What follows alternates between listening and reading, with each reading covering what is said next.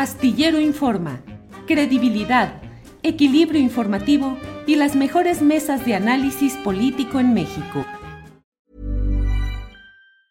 ¿Te preocupas por tu familia? Entonces, ¿por qué darles solo huevos ordinarios cuando pueden disfrutar de lo mejor? Eggland's Best, los únicos huevos con ese delicioso sabor fresco de granja, además de la mejor nutrición, como 6 veces más vitamina D, 10 veces más vitamina E y 25% menos de grasa saturada que los huevos regulares, además de muchos otros nutrientes importantes. Así que, dales los mejores huevos. Eggland's Best, mejor sabor, mejor nutrición, mejores huevos.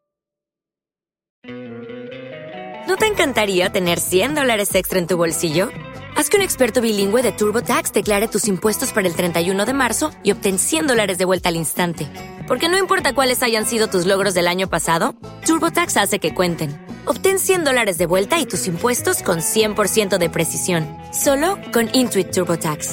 Debes declarar para el 31 de marzo. Crédito solo aplicable al costo de la presentación federal con TurboTax Full Service. Oferta sujeta a cambios o cancelación en cualquier momento. Ahí. Arturo Rodríguez, director de Notas sin Pauta. Arturo, buenas tardes. Buenas tardes, Julio. Qué gusto, qué gusto saludarte. Y la verdad es que vengo un poco preocupado porque eh, he, visto ya algún escarceo tuitero de Arnoldo y, Temoris, este, que, que, no sé hacia dónde se orienta. Este, así que, bueno, pues eh, estaré nervioso los primeros minutos en lo que logro comprender el desenlace. Arnoldo, estás en desventaja porque no está tu aliado Temoris Greco y aquí Arturo y yo hacemos eje norteño, ¿eh? Lo único que... estábamos diciendo en Twitter es que aquí sí hay tiro. Aquí sí hay tiro. Ese está bueno. Y no allá. Sí, sí, aquí sí hay tiro, vaya cosas. Bueno, está Temoris Greco. ¿Hay tiro no hay tiro, pues? Sí, claro, claro que hay, este pero, lo que pasa es que parece que hay una confusión porque no es, no es, este, o sea, yo no estoy en el eje eh, arnoldino.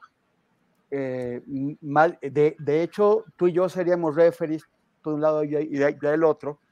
Eh, Arnoldo y Arturo tienen que, que, definir quién es el Sinaloa y quién es Noroña. Siento que me están aislando como a Putin, ¿eh? Vaya cosas. Bienvenido, Temoris. Gracias por estar esta tarde aquí. Gracias, gracias. Es un gusto, queridos. Arturo Rodríguez, ¿qué onda con el tal tiro? ¿Hay tiro o no hay tiro, pues? Yo, yo soy de la filosofía abrazos, no balazos. Eso. ¿Y política y electoralmente qué onda? ¿Habrá abrazos, no balazos entre la alianza opositora y Morena? Yo ya me he hecho muchas bolas, Arturo, de veras, con tantos comentarios y tweets en los que no logro entender. Lo más eh, interesante que he visto en Twitter es algunos internautas que dicen, a ver, llegué a un lugar, a un casino, a un lugar, llevaba seis mil pesos en la bolsa, entré, jugué, me bailaron cuatro mil pesos, salí con dos mil y digo que gané y festejo, pues no le entiendo. Y así estoy, Arturo, no le entiendo. De veras ganaron los de la oposición, eh, Morena, ¿Cómo va el rollo, Arturo? Pues mira, yo creo que eh, siempre cuando el año pasado, antepasado este, que se han registrado procesos electorales, eh, y sobre todo el 2021 y en esta ocasión que eh, veo algunos comentarios en el sentido de que Morena estuvo derrotado y que no pudo ganar dos estados de la República, y suelo recordar o eh, mencionar que a veces hay que tomar una perspectiva histórica, porque hay que recordar que Morena pues, es un partido político que se inauguró en procesos electorales apenas en 2015. Esto es que tiene 7, 8 años de vida, en 2014 me parece que fue cuando obtuvo el registro, eh, frente a partidos eh, octogenarios y nonangenarios, exceptuando el PRD, que bueno, pues eh, tiene poco, alrededor de poco más de 30 años, este, y que eh, pues de todas maneras resulta un, un, partido ya longevo en, en, la, en el sistema eh, electoral mexicano. entonces, el hecho de que logre ganar cuatro gubernaturas para sumar 19, pues habla de, de, un, de una presencia importante en el país. Ahora bien, eh, sí entiendo esta parte que tiene que ver con eh, pues los triunfos opositores. Creo que desde un principio era muy claro que Aguascalientes pues sería un, estado que conservaría la, eh, gubernatura en el PAN. Y hay algunos elementos que me parecen destacados en el proceso. Primero, que hasta el viernes o sábado se hablaba prácticamente de la extinción del PRI y pues no es así. O sea, un priista logra la gubernatura del estado de Durango, de manera que eh, este priista, al menos considerando que eh, pudiera ser el último priista electo, pues va a llegar como gobernador al siglo o, casi al siglo de existencia del PRI. Eh, un segundo factor que me parece también importante destacar es algo que, eh, bueno, pues yo venía mencionando ya desde hace algunas semanas, inclusive hay algún trabajo publicado en la revista Proceso, pero que hoy se ha vuelto, pues, eh, de algún modo eh, comentario frecuente de los políticos de oposición, el hecho del transfugismo. Me parece que es importante estudiar y darle seguimiento al transfugismo político de los tiempos recientes porque ciertamente eh, Morena gana dos gubernaturas con expriistas y una, pues, eh, eh, que siendo morenista en realidad responde a los intereses del Partido Verde y concretamente de quien ha sido llamado el Niño Verde. Entonces, el transfugismo político me parece que es un, aspecto destacable de esta, de esta elección. Y finalmente diría que hay una reducción de las eh, oposiciones, concretamente de Movimiento Ciudadano, que eh, pretendiendo desde hace tiempo convertirse en una tercera vía, pues salió muy mal en resultados, postulando principalmente a expanistas, un exmorenista, en, esta, en este proceso electoral. y lo que sí me parece que ya eh, es eh, una extinción inminente, eh, el PRD perdiendo registros locales. Bien, Arturo, muchas gracias. Arnoldo Cuellar, ¿se va a extinguir el PRI o no? Bueno, sí, como todos, en algún momento yo creo que retener Durango en medio de la alianza no es mucha compensación frente a haber perdido Hidalgo, Oaxaca. Básicamente, me falta alguno. Bueno, no, los demás eran panistas, ¿no? Eh, bueno, puede que no ocurra eh, mañana ni pasado mañana y incluso Alito quede ahí unos meses todavía sobreviviendo, pero su manera de hacer política está desechada históricamente, porque de alguna manera sí la expropió Morena, ¿no? Y sin que sea el tema este de que es el nuevo PRI, etcétera, sino que sencillamente les quitó su acceso al dinero público crecientemente en cada vez más estados y a nivel federal, y eso va a terminar por asfixiarlos. Eh, yo dudo mucho que el gobernador de Durango le vaya a apostar, por ejemplo, a, hacer una, fuente económica para la actual dirigencia priista, porque se va a tirar el dinero a la basura. Quizás esperará otros tiempos, tendrá sus propias batallas, tendrá que negociar con el gobierno federal.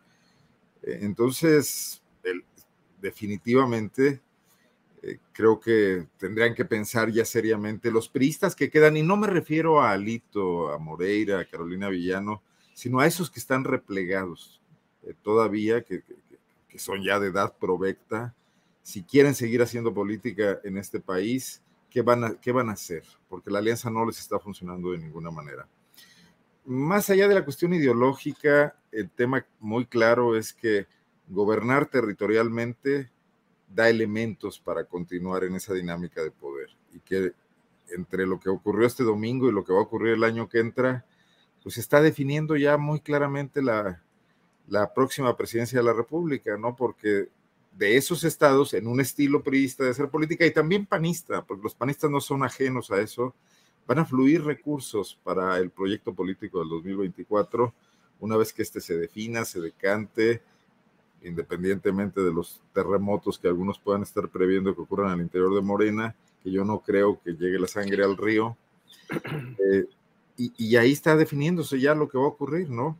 Ahora no es halagüeño, ni siquiera para los propios morenistas, ni para quienes pensamos que hace falta superar eh, la visión de derecha que ha gobernado este país, porque, porque persiste el viejo asunto patrimonialista de que estos gobiernos nuevos están tomando eh, las decisiones públicas, el erario, las instituciones como un tema personal, ¿no? Y, no como un proyecto de nación. Parece ser que este hablar del pueblo, que es un poco imitar lo que hace el presidente de la República, es, simplemente una fachada y que al final de cuentas se están repartiendo cargos entre los cuates, eh, que no hay nuevo estilo de hacer política definitivamente. Y que bueno, pues eso, la gente en un momento dado, el votante, el electorado, con un dejo de esperanza y de tratar de, y además porque es lo que hay, porque en la boleta solamente están estos partidos y estos funcionarios, pues le apuesta un poco como cuando compras un cachito de lotería, a ver si con estos nos va un poco mejor que con los otros, pero estructuralmente creo que no está habiendo cambios profundos, eso es lo que me parece preocupante de esta nueva tentación de unanimidad que, en la que estamos entrando, ¿no? Gracias, Arnoldo. Temoris Greco, ¿crees que con estos resultados de este domingo y con la suma de gubernaturas y diría yo de tesorerías o secretarías de finanzas estatales tantas y tan eh, alineadas, virtualmente se está definiendo, claro, no somos magos ni somos adivinos, pero las condiciones son más propicias hoy para la continuidad de Morena en 2024. Sí, bueno, a, mí me parece que tener de tu parte al, eh, a, los, a los dueños del, del, estadio, pues siempre te va a beneficiar, ¿no? O sea, por ejemplo, en los... En los no se vale empezar a hablar mal del Atlas, eh, por favor. este, en, los, en los estados donde los eh, gobernadores de alguna forma favorecieron a Morena o, hubo algún tipo de acuerdos, en, Quintana Roo, en, en Oaxaca, en Hidalgo, Morena arrasó. O sea, hizo, o sea, son, son eh, eh, porcentajes de esos a los que el, PRI estaba acostumbrado en su época de partido hegemónico, o sea, 60%. En donde tuvo a los gobernadores en contra, no le fue tan bien. Por ejemplo, Cabeza de Vaca en Tamaulipas hizo lo posible por sabotear a Morena, por, por hostigar a sus candidatos, y ahí, eh, aunque se había previsto, de, acuerdo con las encuestas, una victoria mayor de Morena, en realidad es una victoria, es una victoria sólida, pero no es un, no, no arrasó, o sea, tuvo un 5%, 5 puntos de ventaja. En, Durango, donde, donde el gobierno estatal eh, se comprometió con, con, con, con la oposición, eh, Morena perdió, a pesar de que las encuestas iniciales hace unos meses antes de que eh, seleccionaran a Marina Vitela como candidata a gobernadora, la priista Marina Vitela como candidata de, Morena gobernadora, eh, eh, parecía que Morena iba a ganar y sin embargo en este periodo perdió esa ventaja. Algo debe haber tenido con la selección de la candidata, pero también con tener un, gobierno local muy activo en contra de Morena. Y en Aguascalientes ahí no se diga, ¿no? Hubo totalmente el panismo, que obtuvo también una victoria de 20 puntos, arrasó, dejó eh, a, la, la candidata de Morena por allá perdida, chiflando en la loma. Entonces, sí, sí conviene, sí conviene, porque cuando tienes al, dueño del estadio a favor, tienes ventajas. Eh, ahora, en el, en el, caso es que estaba escuchando lo del, lo, del, lo del PRI, sobre la supervivencia del PRI. O sea, bueno, pues ahora vamos a hablar un poquito más adelante de lo que va a pasar en Coahuila y en el Estado de México el, próximo año, que es donde realmente se juega la, supervivencia de este partido. Pero también tiene que ver con las condiciones de favor que puede obtener en su alianza, porque sabemos que en esa alianza va por México, pues el PRD existe solamente para que puedan ponerle un toquecito de disque izquierda, para simular que la alianza es de amplio espectro, que va desde la derecha hasta la izquierda. Entonces dicen, miren, tenemos a los del PRD, aunque el PRD pues ya nada más existe porque ellos quieren, pues para darle este, este colorcito. Y, y el, el, PRI va como socio menor del PAN. La cuestión es, ¿qué tanto el PAN quiere quedarse con todas, con todas las canicas o qué tanto quiere compartirlas con el PRI? Y aquí hay una señal que yo creo que es halagüeña para el PRI, que es precisamente que el Durango, que es un estado que gobernaba el PAN, ahora, estando adentro de la alianza, cambia de color y se coloca en la casilla del PRI porque el PAN aceptó que el, que el candidato fuera, fuera un priista. Entonces, esto, si, si el PRI logra, porque por ejemplo, vamos a ver qué es lo que va a pasar en las elecciones del, del, del Estado de México, ¿no? que es donde el, grupo Atlacomulco pues se juega su, su, su persistencia. Eh, en, en, en, el Edomex, el, el, PRI sigue siendo la fuerza eh, dominante, o al menos hasta el año pasado, cuando en las elecciones locales el PRI tuvo 26% de los votos y el PAN tuvo la mitad de esos votos, tuvo un 13%. Entonces, pero al mismo tiempo, el PAN concentra eh, su poder en los en municipios más grandes e importantes que los que domina el PRI. la presencia del PRI en el Edomex es básicamente rural y el PAN tiene Naucal, el PAN tiene Tlanepantla, Whisky, Lucan, todos estos eh, municipios que, que, tienen una enorme influencia económica en el Estado. Entonces, el, el, el próximo año, al momento de definir candidaturas, el PAN reconocerá la primacía del PRI en el Estado de México, le cederá la candidatura, le, le, la, dejará espacios, nego, nego, nego, negociará candidaturas en esos municipios importantes, o el PAN, siendo a nivel nacional el, socio grande, pues intent, intentará eh, comerse al PRI. Ahora, de, dependiendo de cómo resuelvan estos dos partidos sus diferencias internas, también será su desempeño en esas contiendas, porque tanto en el Estado de México como en Coahuila, que también va a elecciones y, que, y que también está el PRI eh, en riesgo ahí, el, las, la, el, año pasado en las elecciones que, quedó bastante pareja la cosa. O sea, no hay una mayoría clara por, por, parte de la alianza opositora en ninguno de los dos estados, ni hay una, una, una mayoría clara por parte de Morena. Entonces también es, depende de qué tanto pues siendo que eh, ellos, ellos son los, los dueños del, del, estadio ahí, en Coahuila y en Adomex, pero el estadio Grandotote, pues es de Andrés Manuel. Entonces, uh -huh. depende de qué tanta presión, qué tanto eh, se, se, aplique des, des, desde el centro para ver si esa alianza opositora puede retener la mayoría en el Edomex y en, y en Coahuila. Muy bien, gracias. Eh, Arturo Rodríguez, hay un elemento que en términos uh, numéricos mm, puede parecer menor, que es el Movimiento Ciudadano, más después de lo que sucedió en esta elección, cuando tuvo una votación realmente muy baja, de la cual ya eh, se ha hablado aquí, pues, eh, pero mm, ¿qué tanto ese factor de Movimiento Ciudadano puede significar eh, en esta conformación política de futuro que se hace con partidos bisagra que no teniendo gran fuerza por sí mismos son los que permiten orquestar, argumentar, ensamblar ciertos proyectos. MC, desde tu punto de vista, Arturo, ¿crees que se va a ir por la libre para ganar eh, presencia de votos para él y eventualmente para ayudarle a Morena a dividir el voto opositor o que finalmente tenderá a unificarse con la alianza empresarial tripartidista e ir junta toda la oposición en un solo bloque, Arturo? Bueno, yo creo que eh, ellos han mantenido esta idea de convertirse en una tercera vía, que digamos, eh, ¿cómo, ¿cómo, expresarlo? Eh, en la idea, pues parece eh, algo inteligente. Tienes dos grandes polos, entonces te colocas en medio este, y, y dices, hay una tercera alternativa, no tienen que estar con estos dos.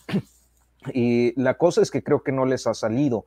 O sea, han tenido fenómenos locales, Alfaro en el 18, eh, Samuel García en, en el 21, eh, creo que estuvieron muy cerca en el caso de, de, Campeche, pero exceptuando esos fenómenos locales que no tienen una dimensión nacional, y pues Movimiento Ciudadano es uh, este, este, partido recipiendario de eh, los tránsfugas del PRI y del PAN ahora, porque creo que eh, en realidad lo que habíamos visto pues era un grupo de expriistas, alguien diría este, los, los muchos excolosistas norteños, ¿no? Que, que, encontraron ahí una forma de cohesionarse, pero este proceso electoral a mí particularmente me, me llamó mucho la atención, es que tenían eh, pues puro expanista, eh, en Hidalgo a, Fran a, Francisco Javier Berganza, este sí. hombre que cantaba el, el, caballo de palo, que ya nadie se acuerda de esto, hombre, este, pero bueno, Eh, en Durango tenían a Patricia Elizondo. Sí. Este, en, en, Aguascalientes creo que llevaban a Marta Márquez, si no me, si no me falla la memoria. Este, y, y así, expanistas en, en, en eh, las diferentes eh, eh, alternativas o candidaturas que plantearon. Entonces me parece que tampoco ha sido un partido capaz de formular eh, eh, algo que constituye un ingrediente indispensable para conformarte en una tercera vía que es el surgimiento de la construcción de nuevos liderazgos, este, sino que parece pues otra alternativa más de saltimbanquismo o de transfugismo político este, que no necesariamente recoge a los perfiles más atractivos para el electorado, como lo acabamos de ver eh, en la elección del día de, del pasado domingo. Sí, Arturo, sí. Perdón, nada más eh, respondiendo a tu pregunta, ah, no sé eh, si vayan a tratar de convertirse, su idea en el 21 era convertirse en una bisagra y no lo lograron, ¿no? Fue tan ínfima su votación que me parece que no, no resultaron tan representativos.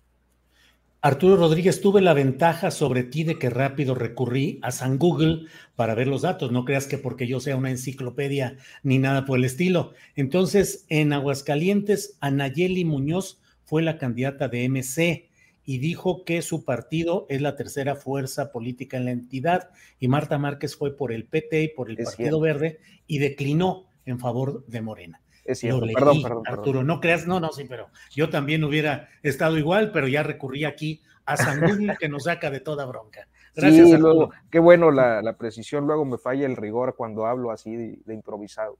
Pues es que son muchos datos y muchos, y además mucho brincadero de un lado a otro, Arturo. Gracias. Sí. Arnoldo, Arnoldo, ¿cómo ves el papel de Movimiento Ciudadano? ¿Crees que pueda convertirse en una tercera vía, en una tercera opción, o le va a jugar al suspenso y a la negociación para terminar o apoyando a Morena directamente o dividiendo el voto opositor yéndose por sí mismo o sumándose finalmente al bloque PRI-PAN-PRD nada más decir que si a Arturo se le olviden los nombres o se confunden, nos perdonen a nosotros, Julio, que ya no nos cosemos al primer error. Yo el otro día andaba cambiando de película de Casablanca lo, lo que el bien se llevó, algo así, ya no me acuerdo. Sí, bonitas series de televisión. ah, no, no eran. ojo con un De televisión. El, lugar donde mejor le fue a Movimiento Ciudadano fue en Quintana Roo, con 13, casi 14%, con un ex morenista. ¿Eh? Y le fue muy mal con los panistas. Eh, Aguascalientes, que fue el segundo lugar, era del verde. También leí los datos en Sin embargo, no me tuve que ir hasta Google porque había leído la nota en la mañana. El recuento que hicieron ellos muy bueno. Eh, mira, Dante Delgado es un gran blofero, un jugador de póker, ¿no? Y yo creo que va a sacar el mejor partido posible en la medida en que se lo den las circunstancias tomando en cuenta las cartas que ya le dio el destino. Una de ellas es este posicionamiento entre artificial y real de Luis Donaldo Colosio Jr., con el que va a jugar y puede meter el tema de que se suma si su candidato, si el candidato de la alianza es de MC, aunque, aunque sea para posicionarlo y dejarlo muy bien, porque es muy joven para próximas batallas, ¿no? Yo creo que va, a tratar de sacar lo más posible de una posible alianza, se va a encarecer, va a negar cualquier posibilidad de ir juntos, va a mantener el discurso de que están equivocando su estrategia, etcétera, y mantener la independencia para ver qué pasa primero en Coahuila y Estado de México y después en el 24. Eh, pero es un jugador de póker que no está construyendo un partido político en todos los territorios del país. Ha tenido suerte donde ha conseguido liderazgos regionales que ya tenían una base como Alfaro en, el caso de Jalisco, y esta alianza que, yo no dudo que también es con el grupo empresarial regiomontano, sobre todo con FEMSA en el caso de, Samuel en Nuevo León, ¿no? Y que era lo que les convenía frente a lo que ocurrió entre PRI y Morena, eh, que es la gobernabilidad del Estado y su, su, patio chico, etcétera, y que siempre les ha interesado tener. Lo hicieron con el Bronco y ahora lo hicieron con, con Samuel, ¿no? Eh, entonces no veo un plan político de largo plazo que nos permita a los analistas que estamos acá jugando con símbolos y todo, saber qué va a pasar, porque va a ser muy eh, ligado a las circunstancias. Pero no duden de que saldrá eh, con un triunfo parcial en medio de esto. Se habla la posibilidad de que pudiera ser, eh, pudiera sumarse a Morena si el candidato se ¿no? Que hay antecedentes de esto. Entonces, nada está escrito en este momento, pero todo está listo para que si los partidos del bloque opositor de Sí por México, Vamos por México, no sé cómo se llaman, están diciendo con, las, con la, mala jornada que tuvieron, que, ganaron, pues Dante Delgado le saca tres vueltas para con los datos que tuvo eh, aprovechar eso para forzarlos a una negociación en la que ya un, un novato de la política como Claudio X González se vio muy verde cuando salió a decir, tienen que sumarse con nosotros, que le contestaron dándole un par de, guantazos ahí con, guante blanco, ¿no? Eh, es, experto en eso este hombre, ¿no? Sí, gracias Arnoldo Cuellar. Eh, Temoris Greco, pues la verdad, híjole, ahorita que estamos abordando lo de MCE y Danto Delgado y las negociaciones y los arreglos, no puedo dejar de decir, híjole, las mismas historias de siempre con los mismos personajes, con los mismos apetitos de negociar para sobrevivir, para tener ganancia económica, de prerrogativas, de mil cosas. Y bueno, en ese mismo esquema concurro ante usted, don Temoris Greco, para preguntarle qué opina del papel de MC y Dante Delgado rumbo a 2024. Bueno, yo, yo, veo como, como, como, dicen Arturo y Arnoldo, no hay una especie de, plan de largo plazo, no se percibe sino que él, eh, como escucha las canciones, baila. Y, si escucha un rock and roll, va a bailar un rock and roll, y si escucha una salsa, se va a ir una salsa, una cumbia, una cumbia. Hasta electrodance, lo, lo vamos a ver si le, si, si le hace falta siempre y cuando logre mantener el control adentro de su partido, porque su, su, su política es, es, incorporar figuras con peso regional, pero después tampoco es tan fácil controlar a Alfaro por un lado, a, a García por el, por, por, por el otro. Vamos a ver cómo evoluciona MC en Quintana Roo con Pech, porque Pech pues tampoco tiene, eh, va a intentar regresar a su escaño en el, en el, en el Senado, pero yo no, yo, yo, no sé si lo van a dejar entrar a Morena otra vez después de esto. Pero eh, el caso es que es una, él, él apuesta a que en medio de la polarización se tiene que abrir un, un espacio. O sea, hay mucha gente, por ejemplo, desencantada con el proyecto de Andrés Manuel, pero que también odia la idea de irse eh, eh, al PRI y al PAN. Y hay mucha gente que, que, odia al PRI y al PAN, pero tampoco le gusta la idea de quedarse del lado de, de Andrés Manuel. Entonces ellos van a buscar una alternativa y Dante Delgado y los suyos les van a querer poner esa alternativa. Y fue bastante elocuente lo que le dijo al Universal que, que se publica hoy, eh, que, porque están pues forzando, en, la, medida en que la alianza opositora sigue sintiéndose o viéndose eh, insuficiente para vencer el, peso de Andrés Manuel, pues se, se, hace más fuerte la presión sobre el movimiento ciudadano para incorporarlos. Pero lo que les dijo ahora fue de 15 experimentos que han hecho en 15 intentos por eh, obtener gubernaturas con esta fórmula, han fracasado en 13. Entonces les dice Dante Delgado, no, está funcionando su cuenta. Y el suyo es hacer alianzas locales que le sirvan, o sea, él tiene, tuvo 7% de los votos en la elección del año pasado, en la federal, Movimiento Ciudadano. Sin embargo, gobierna el 12% de la población vía sus acuerdos locales en Jalisco y en Nuevo León. O sea, después de, de Ciudad de México y el Estado de México, las, joyas de la corona son Jalisco y Nuevo León y Movimiento Ciudadano tiene las dos por su cuenta. ¿Por qué tendría que compartir eso con el PRI y con el PAN? ¿Por qué tendría que llegar a acuerdos que ellos pues no, le ven beneficio? Entonces él va a seguir, dice eh, eh, eh, Arturo muy, muy, correctamente, que Movimiento Ciudadano es un recipiendario de figuras de otros partidos. Bueno, en realidad todos los partidos lo son. O sea, todos los partidos postulan a que sea, todos al que sea, que se les ponga enfrente, siempre cuando parezca que les va a, ofrecer algún tipo de beneficio, pues lo postulan. Pero, pero Movimiento Ciudadano sí no tiene más que eso. O sea, no tiene, eh, no, no, hay una maquinaria de cuadros propios. Dante Delgado fue gobernador de Veracruz y sin embargo Movimiento Ciudadano en Veracruz no tiene nada, entonces solamente le, queda jugar ahí fuera de, caso, de, casa en estadios que tienen otros dueños. Entonces, bueno, pues eso es, e, eventualmente, si hay algún tipo de fractura mayor que deje heridos a la 4T y a la alianza opositora, Movimiento Ciudadano puede quedar, puede verse en la posición que le hace falta para tener un caudal de votos bastante mayor que ese 7%. También podría albergar una candidatura disidente que le pueda traer eh, ganancias. Ellos no son de los, de los que aspiran a ganarlas todas, sino a ganar lo que se pueda, porque lo que se pueda para ellos, pues ya es, es eso, es ganancia. Entonces a mí me parece que van, o sea, su, su estrategia sí les está funcionando, no tan bien como quisieran, efectivamente ellos quisieran haber quedado eh, como la bisagra en el Congreso el año pasado, no lo lograron, pero en 2024 podría ocurrir. Gracias, Temoris Greco. Arturo Rodríguez, este sábado está convocado el Consejo Nacional de Morena, que debe atender, así está en su orden del día, entre otros temas, el relacionado con la reestructuración, el análisis y la reestructuración de los órganos de gobierno o de representación política de Morena, como son los comités municipales, estatales, y revisar también el papel del Comité Nacional.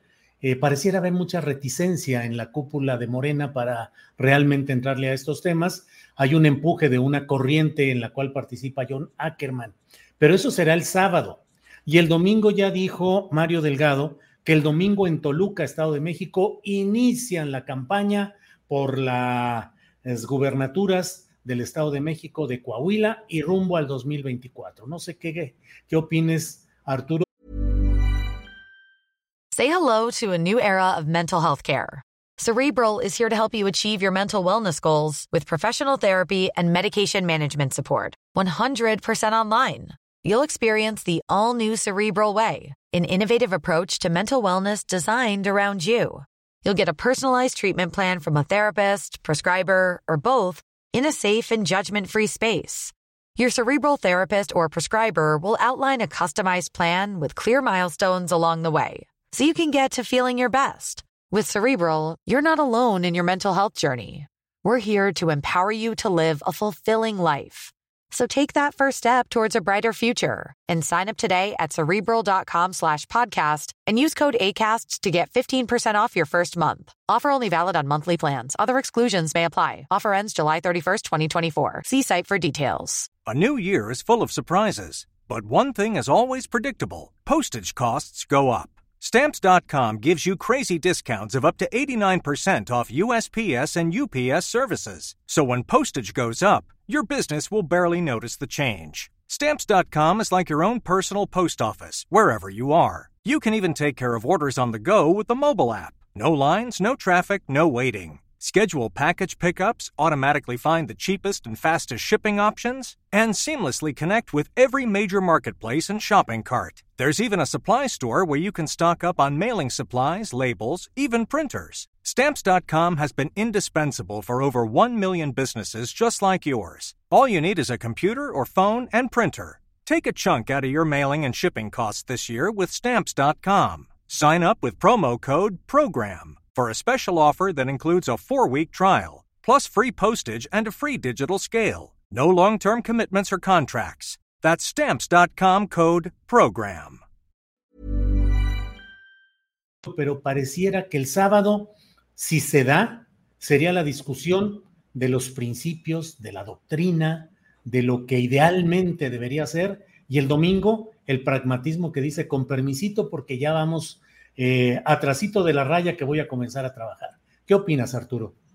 Pues mira, este, creo que eh, el reflejo eh, es claro, se trata de aquellos eh, morenistas que vienen del movimiento social, que vienen de las izquierdas, de los partidos de izquierdas históricas, ciertamente más idealistas, con una doctrina, con, con una serie de convicciones. Y lo digo de manera muy respetuosa, no, no y, del otro lado, pues están eh, quizás los pragmáticos, ¿no? Aquellos, sobre todo muchos que vienen de otras formaciones políticas y que están acostumbrados más al manejo del poder. yo creo que la dirigencia nacional de Morena se ha convertido en un, en un triunvirato donde Mario Delgado pues es el rostro visible de un liderazgo compartido con Ignacio Mier y con Gutiérrez Luna, y que entre los tres han estructurado a su antojo, eh, pues, eh, eh, la, es decir, han manejado a su antojo la estructura del partido eh, dejando fuera de la toma de decisiones e inclusive eh, manoseando mucho los padrones de militantes, que es una de las asignaturas pendientes que han venido aplazando y, retorciendo, este, pues con miras al 2024. No porque alguno de los tres quiera ser presidente de la República, yo creo que son muy claros, los tres, alguno quiere ser gobernador de Puebla, el otro quiere ser jefe de gobierno en la Ciudad de México, eh, pero ante todo quieren tener eh, pues las monedas de cambio suficientes para que aquel o aquella que lleguen a la candidatura presidencial pues les deban el favor. Entonces creo que eh, el fin de semana lo que veremos pues son precisamente estas dos expresiones, las de la ideología y la doctrina que no termina de definirse en, Morena, porque a final de cuentas es una izquierda con peculiaridades, este, inclusive algunas resonancias eh, judeocristianas. Eh, y del otro lado, pues los pragmáticos que están en la consecución del poder. ¿Quién va a ganar? pues yo creo que siempre ganan los pragmáticos cuando se trata de política. Este, y, bueno, pues los idealistas tarde o temprano encontrarán quizás ahí o en otro lugar sus trincheras de lucha. Gracias, gracias Arturo. Eh, Arnoldo Cuellar, ¿qué opinas sobre ese, esa dualidad de posturas, la de la discusión en Consejo Nacional de Morena, si es que se da, si no es que hacen alguna marrullería para que no haya quórum, para que no, no se eh, los registros no sean los adecuados, en fin. Si se diera esa reunión de Consejo Nacional, sería la discusión sobre la doctrina y lo ideal, lo que se buscaría, lo que se pretendería con palabras mayores. Y al otro día, el arranque de las campañas como acción pragmática de lo inmediato. ¿Qué opinas, Arnoldo Cuellar? No veo espacio para la teoría en medio del éxito del pragmatismo. O sea, les está yendo bien, ¿no? Mal que bien, digo, más bien que mal, pues, o sea, los detalles y cómo, y estas críticas elaboradas nuestras de algunos analistas de que no son democráticos y que están repitiendo esquemas, etcétera, no les importa en absoluto porque están logrando números, están logrando están logrando terreno, que es lo más importante en la guerra y en la política, y un especialista como Temoris en conflictos bélicos lo sabe, ¿no? Entonces están, están este, exitosos no veo que quienes quieran discrepar de eso y ponerse en este momento a construir partido tengan mucho espacio para ser escuchados. Ahora, al triunvirato que mencionaba Arturo, le falta un ingrediente, ¿no? Un Júpiter tonante, que es el habitante de Palacio Nacional, que sin duda cuando él decide algo, los otros tres tienen que acatarlo. Y que tiene, Oye, Arnoldo, nomás eh, comento ahí algo que pusieron en el chat a propósito de lo que decía precisamente Temoris sobre los estadios y dicen, pues sí, los estadios serán unos, pero el que tiene el bar, el videoreproductor para tomar las decisiones, está en Palacio Nacional. Entonces, pues, y la comisión de arbitraje. Pues sí, Arnoldo, adelante, perdón. Entonces, pues van, van en caballo de Hacienda. O sea, que, que, que, que ahora sí que Dios coja confesados a los periodistas del Estado de México. Primero en esta situación de ver si le ceden al PAN para lograr la alianza espacios o si se agandallan y los dejan fuera, porque creo que los pueden planchar absolutamente. Y el antecedente es que Delfina se acercó muchísimo la vez pasada sin tener todo lo que tiene hoy, ¿no? Mm. Eh, estados completos alrededor, Michoacán, etcétera, Hidalgo ahora y la Ciudad de México que, que pueden apoyarla, como sabemos que lo han hecho en el pasado los propios priistas cuando dominaban, ¿no? Entonces, pues no, no, veo que ese sea el debate. El tema sí es que la sucesión presidencial 2024 en México se va a resolver dentro de Morena. Lo demás es anecdótico. Lo demás viene convirtiéndose cada vez más en utilería. El PRD ya es un monigote que sacan del sótano, lo ponen en la conferencia de prensa y lo vuelven a guardar cuando se van todos los demás, ¿no?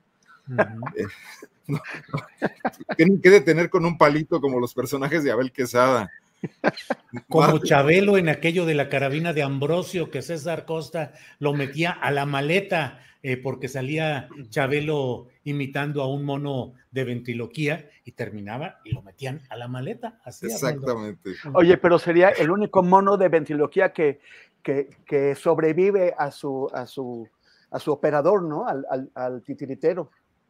Pues sí, pero es que está siendo impactante la pérdida de registros locales de lo que queda de este PRD, Arnoldo. No, bueno, pues es, normal. ¿Qué, iba a pasar ahí? No hay ninguna capacidad de operación política. Todo se reduce a una pequeña camarilla en la Ciudad de México y unos cuantos diputados que han logrado conservar en buena medida gracias a las alianzas, ¿no?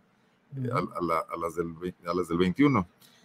Pero entonces, si es, hoy López Obrador lo dijo en la rueda de prensa, que cuando no se ensañó con el PRI a, raíz de alguna pregunta y dijo que necesitaba oposiciones que no fueran testimoniales, que, fueran auténticas, les pidió volver a sus raíces, se regodeó con eso y no deja de cobrarles la factura de la, de la reforma eléctrica, en este caso al PRI.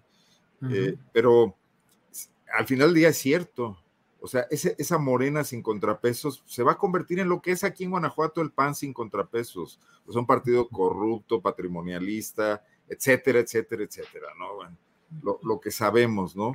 Y eso, eso no es buena noticia para nosotros los ciudadanos. Mira, por ejemplo, no viene al caso, pero me preocupa, por ejemplo, el anuncio de hoy en Palacio Nacional sobre este, quizás una muy buena intención de apoyar a los periodistas que no tienen, eh, que no están en una empresa pero no deja de ser, me, sonó a, las, ¿se acuerdan de la famosa cenopización? O sea, ese cobijo desde el Estado que no deja de ser una cooptación, ¿no? Al final del día. Qué, pena, pues, que las empresas y el medio no dé para que los periodistas puedan tener acceso eh, a, a, su seguridad, a su pensión, etcétera. Muchos de ellos periodistas que han salido de las empresas porque exactamente no les daban las mismas prestaciones y se han ido a trabajar afuera en medios de comunicación donde por lo menos negocian ellos sus propias agendas y no a través de empresas, pero que el Estado entre tan directamente a cobijarlos pues, no deja de ser un movimiento corporativo, ¿no? de corporativización. Gracias, Arnoldo. Para quienes no tienen la referencia cenopización, que es lo que acaba de decir Arnoldo Cuellar, es por uno de los sectores del PRI. El PRI tenía el sector obrero con la CTM y las demás centrales, el campesino con la CNC y la CNOP, que era Confederación Nacional de Organizaciones Populares, en la que entraban vendedores ambulantes, grupos de, eh, eh de empleados de diversa índole, era de todo, era todo lo que no eran ni, emplea ni trabajadores, eh, obreros, ni campesinos, ahí entraba. Y en la CNOP, en el sistema priista, ahí se metía a empresarios, incluso. Claudio X González, pues Vicente Fox. De todo, de todo que había ahí. En fin. El, eh, perdón, el, la, sí.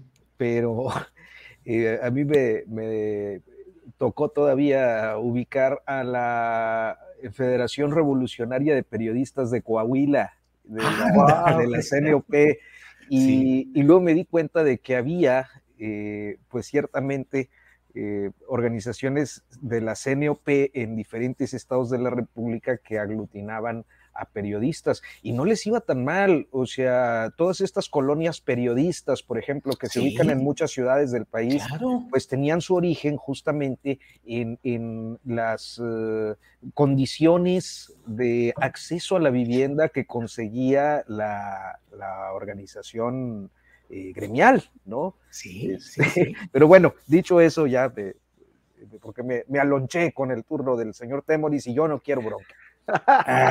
no te hagas, no te hagas, hay tiro. Hay tiro. La referencia de Julio te faltó nada más decir para los jóvenes, como dice el clásico, ¿no? Sí, sí, sí, que no tienen idea de lo que fue. Sí, sí, sí, imagínate. Pues la salida, ¿Perdón? Había casinos de los periodistas y había como, sí, mucha, o sea, pues sí, eran como un sector, de, o sea, una organización del sector popular, ¿no? Sí, claro, servicio dental, eh, los eh, predios y eh, préstamos para construir casas, en fin, de todo había ahí. Temoris Greco, no como entre el sábado de la discusión en el Consejo Nacional, ¿qué dijiste, Arturo? No como ahora. Sí, no como ahora. Perdón, perdón. No, no, no, está bien, está bien. Temoris sobre Morena que el sábado puede tener un Consejo Nacional que puede ser interesante y el domingo que dice que arranca tambor batiente su campaña por eh, los dos estados que todavía siguen en poder del PRI, el Estado de México y Coahuila, y rumbo al 2024. ¿Idealismo contra pragmatismo o así son las cosas, Temoris? Pues mira, yo, yo quisiera irnos un poquito para atrás para recordar cómo se pervirtió el Partido de la Revolución Democrática, un partido que pretendía ser democrático, en el, cual, eh, bueno, que surgió en contra de los fraudes electorales, pero que nunca tuvo un proceso electoral limpio y siempre eh, las, tribus, las, las corrientes se hacían chanchullo. Y fue ganando la corriente que tenía más recursos con los cuales hacer chanchullo. La de los chuchos, junto con otra, también la de Amalia y otra, bueno, pero fundamentalmente la de los chuchos, la llamada nueva izquierda, que siempre tenía cómo comprar delegados y cómo generar eh, eh, poder a nivel local y ofrecía candidaturas y, así fue incorporando gente que poco a poco esos eh, recién llegados extraídos de otros sectores políticos ajenos al, al PRD, eventualmente se fueron, se fueron haciendo más hasta que llegó un momento en que Nueva Izquierda era imbatible adentro del PRD, tan imbatible que ni siquiera Andrés Manuel López Obrador logró recuperar el partido eh, quitárselo de, sus manos y prefirió salirse que eh, seguir compitiendo en condiciones de, desventaja con Nueva Izquierda. Entonces yo digo ahora, o sea, ¿cómo, cómo ganó Mario Delgado eh, la, elección por la, por la dirigencia de, Morena? Pues en un proceso oscuro, en un proceso opaco, en un proceso en el que nadie, o sea, como, como están siendo los procesos de, de selección de candidatos donde hay supuestas encuestas que nadie sabe cómo, dónde quedó la bolita, donde, eh, cuál, cuál, es la metodología, quiénes son los responsables, en, dónde quedaron los cuestionarios, ni siquiera en dónde quedaron las facturas, quién pagó por esas encuestas. Entonces, eh, van a ir a un, a un, al, consejo. Y luego, eh, pero si, si Mario Delgado ya se apoderó de, de la mayoría, y es, ya es una, es una mayoría que él convierte en mayor poder, porque en la, medida en que tiene control de las estructuras, de las estructuras del partido, puede hacer alianzas, traer priistas y panistas y cualquier otra cosa que se le ocurra, incorporarlos a Morena e ir generando una mayoría que aplaste a los fundadores de Morena, a la gente que construyó el partido. Entonces, ¿cómo, cómo van a evitar seguir el camino del PRD. Yo recuerdo cuando metieron a José Guadarrama, un senador priista que luego convirtieron en, el, PRD en candidato de ese partido, un tipo que había hecho todas las porquerías del mundo eh, en, el estado de, Hidalgo. Bueno, pues ya ahora tienen a la Sosa Nostra, que se, llama a la, a, la, a, la, mafia del exgobernador Sosa, eh, eh, ex rector de la Universidad Autónoma del, del Estado de Hidalgo, este, la, ya, ya, está la, la, Sosa Nostra en Morena, ¿no? Y el morenismo local, pues quién sabe qué rincón eh, le tenga reservado ahí. Entonces van a ir a esto, de, de, como este, estábamos comentando, ¿no? El, tema de cómo se corrompen estos partidos políticos. La, la, combinación hegemonía de una organización política con tiempo eh, inevitablemente conduce a la corrupción. Eso yo lo, pude observar en, Sudáfrica, donde el partido que, creó, la, bueno, la organización de, Nelson Mandela, el Congreso Nacional Africano, eh, no ha cedido el poder desde que ganó la primera elección en el, en, el, 94 y ya es ahora un resto de corrupción y de, y de, y de, todo, y de todo lo que estaban en contra, bueno, ahora, ahora lo, representan. El peronismo siguió esa ruta. O sea, hay, hay numerosos ejemplos de cómo cuando una organización se instala en el poder y no tiene una competencia real, acaba eh, reproduciendo todos los peores vicios contra los cuales esa organización en algún momento luchó.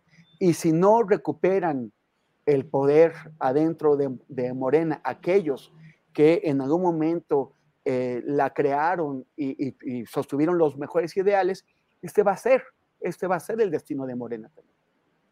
Bien, Temoris, gracias. Em, Arturo Rodríguez, estamos ya entrando a la parte final de esta mesa, son las 2 de la tarde con 47 minutos, y te pregunto, ¿cómo ves pues toda esta discusión que se ha dado respecto y todavía no empieza el tiro, ¿eh? ¿Perdón? Y todavía no empieza el tiro, debemos apurarnos. ¿A qué horas va a empezar el tiro y con qué, Arnoldo? De una vez vamos, ya cántaselo directa a Temoris, a ver cuál es la bronca. No, ya no es con, ya, ya no es con Arnoldo, ahora es Arturo que me yo en mi lugar. Ahora es Arturo. Arturo, mira nada más. Arturo, ¿qué onda con la ya confirmada ausencia del presidente de México en la cumbre de las Américas? Eh, es de esperarse que haya reacciones adversas, eh, vengativas del poder estadounidense contra México. López Obrador confirma o reafirma un liderazgo hacia ciertos sectores latinoamericanos. ¿Qué opinas, Arturo? Pues creo que esto último es, es eh, digno de destacar. Se ha eh, convertido pues, en, un, en, un, referente para algunas, eh, algunos gobiernos de la región.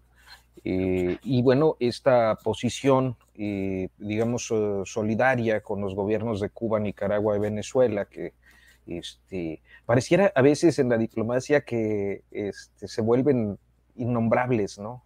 Sí. Este, pero bueno, pues son ellos, básicamente, quienes no fueron convocados a la cumbre. Este, yo creo que a veces nos, eh, eh, yo he insistido en esto, a veces creo que nos enfrascamos mucho en, en las posiciones de nuestros presidentes en la dinámica internacional.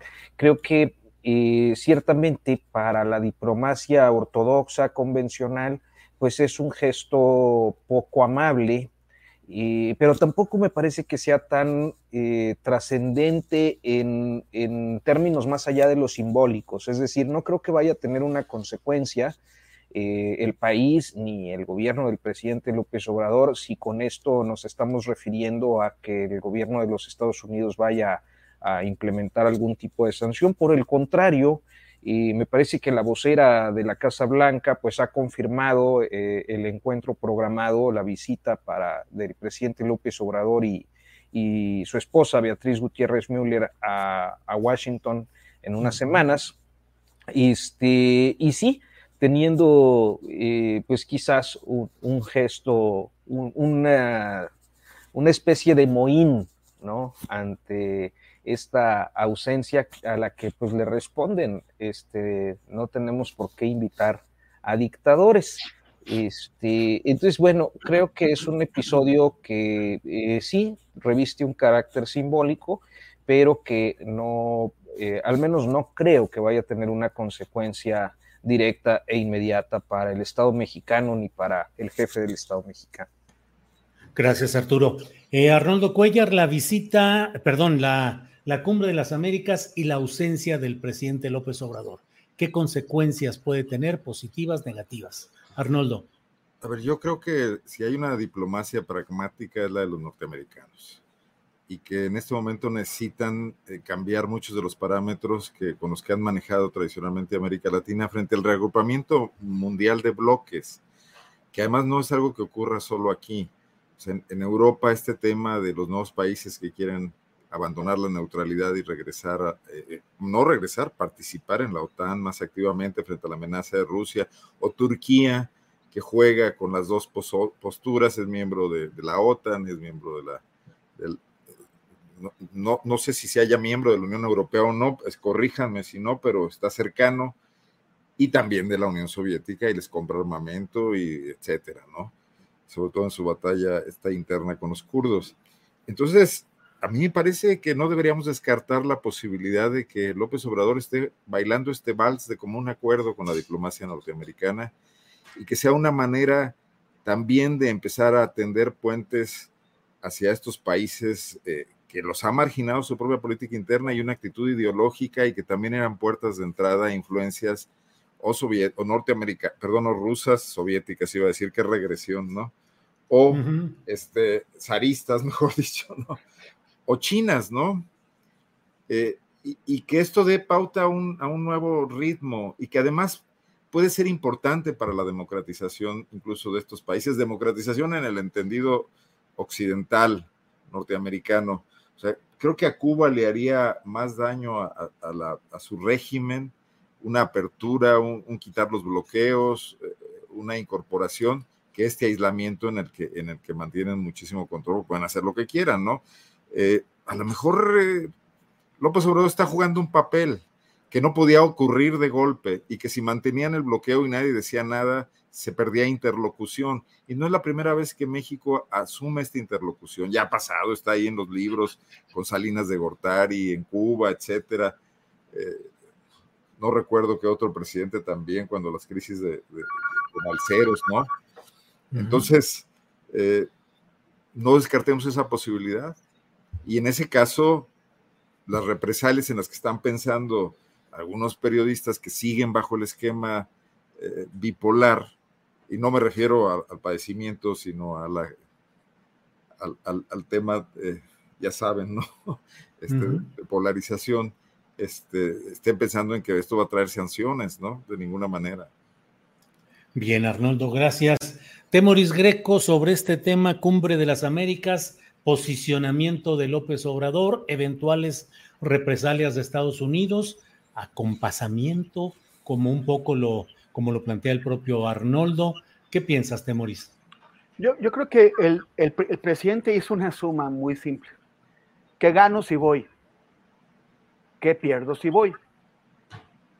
¿Qué significa, qué representa que vaya? ¿Qué gana?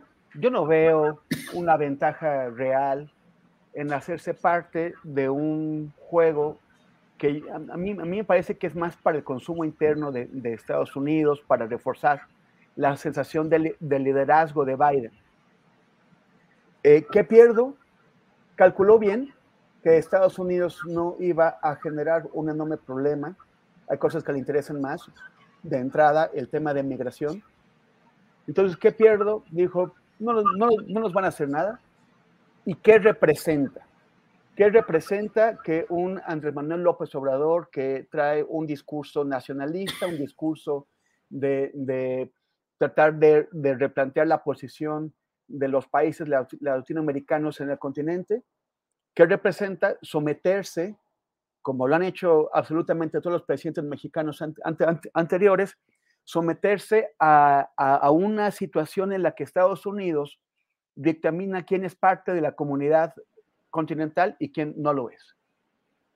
Y Andrés Manuel no quiso, no quiso jugar ese juego. Y a mí me parece que lo hizo bien. Es cierto un precedente, removió las posturas de otros países de América Latina, generó eh, algunos apoyos, y, sobre todo no se sumó a este, a este, a este juego.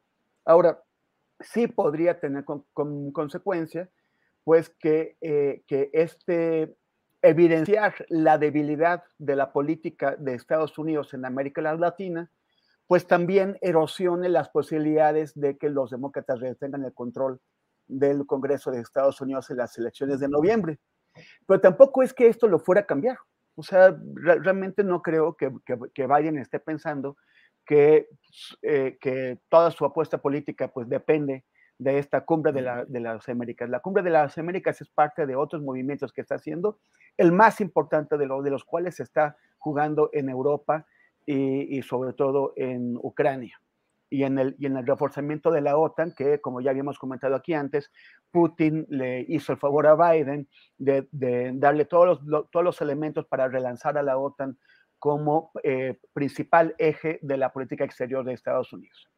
Entonces, bueno, ahí, está la, verdadera apuesta, esta secundaria, y yo creo que López Obrador la, está jugando bien, y posiblemente podríamos pensar que para encuentros futuros eh, de Cumbre de las Américas u otro tipo de encuentros continentales, Estados Unidos ya eh, se dé cuenta de antemano que no puede hacer las cosas como se le antojan y que deberá contar con, eh, con el apoyo de México y de otros países grandes de América Latina. Gracias, Temoris. Pues Arturo Rodríguez, son las 2 de la tarde con 56 minutos y nomás no hubo tiro por más que estuvimos buscando que aquí hubiera algún jaloneo, alguna nada, entonces pues no nos queda más que recurrir a la dulce expectativa del postrecito. Así es que, Arturo, eh, nos quedan ya muy pocos minutos, pero eh, lo que quieras agregar, invitar, comentar. Eh, adelante, por favor, Arturo. No, pues nada más este, agradecerte, como siempre, Julio y, a Temoris y Arnoldo, que hoy, hoy estuvimos particularmente este, con referencias clásicas, hablamos de estadios, hablamos de triunviratos, hablamos de Júpiter tonante. Sí, sí, sí. Qué, qué de bares de los estadios. no, no, no, es, es eh, de veras esta mesa este, desborda. Lo cual nada más habla de nuestra edad, mano. Como ya dijeron ahí en un Twitter. Si dijeron eso. Que no, pues nos pusieron que era puro cascajo. Ah, que la canción. No, no, Arturo, no. Arturo es el, es el jovenazo aquí de, este, de, esta, de esta mesa. Pues gracias, Arturo. Gracias. Gracias. Arnoldo Cuellar, postrecito, despedida, lo que desees, por favor. Rápidamente, en Guanajuato está regresando la violencia, las masacres. Aquí hablábamos hace dos semanas de una de ellas, ya ocurrió otra. Seis estudiantes, bueno, cinco estudiantes y una mujer mayor asesinados afuera de una telesecundaria en una comunidad rural de Salamanca. Y bueno, pero lo que yo les digo, eso salta a las páginas de los periódicos, pero ayer en Guanajuato hubo alrededor de, de 20, una veintena de asesinatos en diferentes eh, municipios. Uno de ellos también de alto impacto, el hijo de un alcalde en Villagrán, la cuna de, del Marro, Santa Rosa de Lima, está en ese municipio pequeño en el Bajío, en el centro del estado.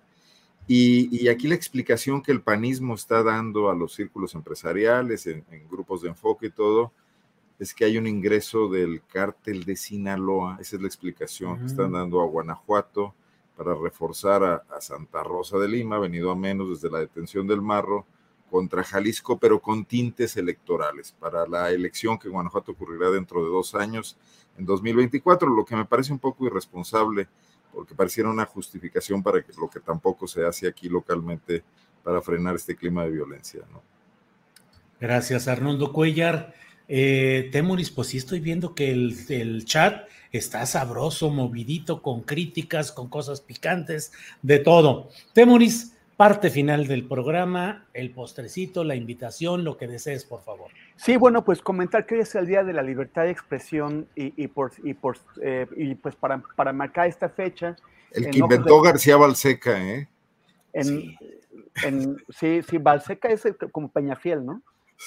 Pero, pero, este, ah, bueno, sí, pero en Ojos de Pedro contra la impunidad eh, lo conseguimos que dos canales de televisión, bueno, tres de hecho, programaran documentales nuestros. Hoy salen dos, el sábado otro. Bueno, hoy eh, quienes recuerden, eh, No se mata la, la, verdad, este documental de Ojos de Perro, que también es un libro mío con ese mismo nombre. Hoy va a estar en el canal 22 a las 10 de la noche. Para, que, para quienes lo quieran ver, este presenta casos de, violencia contra periodistas, pero también de resistencia de periodistas en, en varias partes del país ocurrido sobre todo entre 2015 y 2017, hoy a las 10 de la noche en el 22.